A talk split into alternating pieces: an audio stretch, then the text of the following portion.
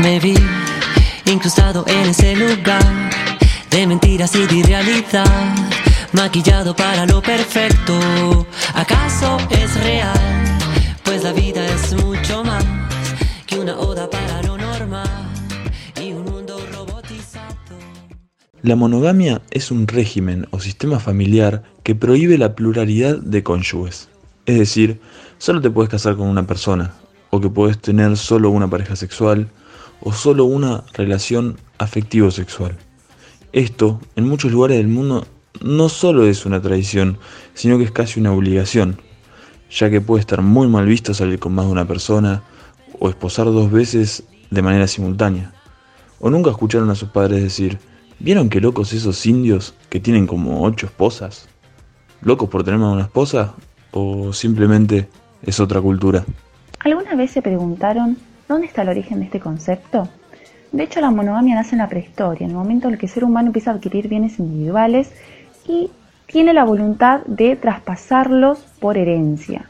Por lo que una manera de asegurar dicha descendencia es por el modelo de monogamia. Es ahí cuando surge este concepto partiendo de dicha necesidad.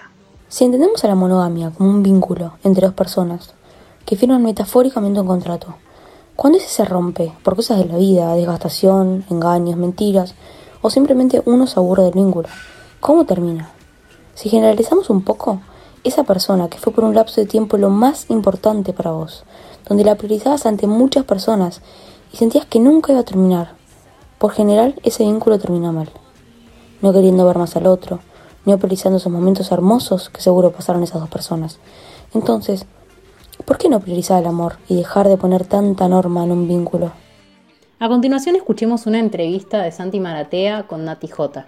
Conté una leve historia personal, una vez más poniendo mi corazón en la pantalla. Ah, una piba que con la que me llevo muy bien es mi amiga. Sí. No sé, me da paja decir el nombre, pero cuestión que éramos novios, ¿no? Sí. Cuando éramos jóvenes.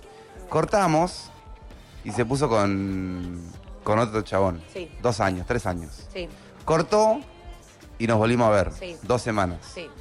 Y me dijo, che, no sé qué, de vuelta no nos encontramos en cómo entendemos los vínculos Sí. y se pone con otro chabón. Sí. Tres años. Sí. Corta y me vuelve a ver a mí.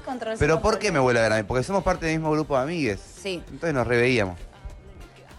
Corta, me vuelve a ver a mí. Volvemos a no coincidir en cómo percibimos los vínculos. Se pone con otro vago. Sí. Dos años más. Hasta ahora sacás la cuenta, tres, tres y dos, te da ocho. Sí, ocho mucho años tiempo de ella esta, siempre con otro pibe, no sé qué. Y hace un año, pues estábamos tomando un mate con ella, ahí, tranca. Y le digo, ¿sabes qué pasa? Para mí vos sos una persona muy importante. Yo a vos te quiero de verdad, realmente me importás, me pareces una persona muy importante. Y si lo pensás, desde que estuvimos hasta ahora, yo estuve en todos los momentos de tu vida. Estuve cuando terminaste colegio, cuando arrancaste la facultad, cuando te recibiste, cuando arrancaste un laburo freelance, cuando arrancaste un laburo en relación de dependencia, cuando fuiste de viaje, cuando volviste del viaje. Y tus novios, que son siempre más importantes que yo. momentitos. Estuvieron en agarraron el cuotas. colegio, el no sé qué, otra Y después cosa. cuando lo ves a tu ex es como, hola, hola, chao, chao. Entonces, a mí no sé si me importa mucho que vos tengas el título de mi novia, sino que me importa poder estar al lado tuyo y acompañarte, boludo. Yo ya no quiero condición, solo amor libre, libre corazón, libre sensación. Estamos acostumbrados a etiquetar todo, a comentar todo, a dar nuestra opinión sin que se nos la pida. Si algo no lo conocemos o no está dentro de los parámetros de normalidad que aprendimos, entonces tendemos a señalarlo, a juzgarlo y hasta a negarlo. Pero si algo nuevo aparece en boca de todos, es difundido por los medios de comunicación y se ve bien para el afuera, entonces casi de manera automática lo aceptamos.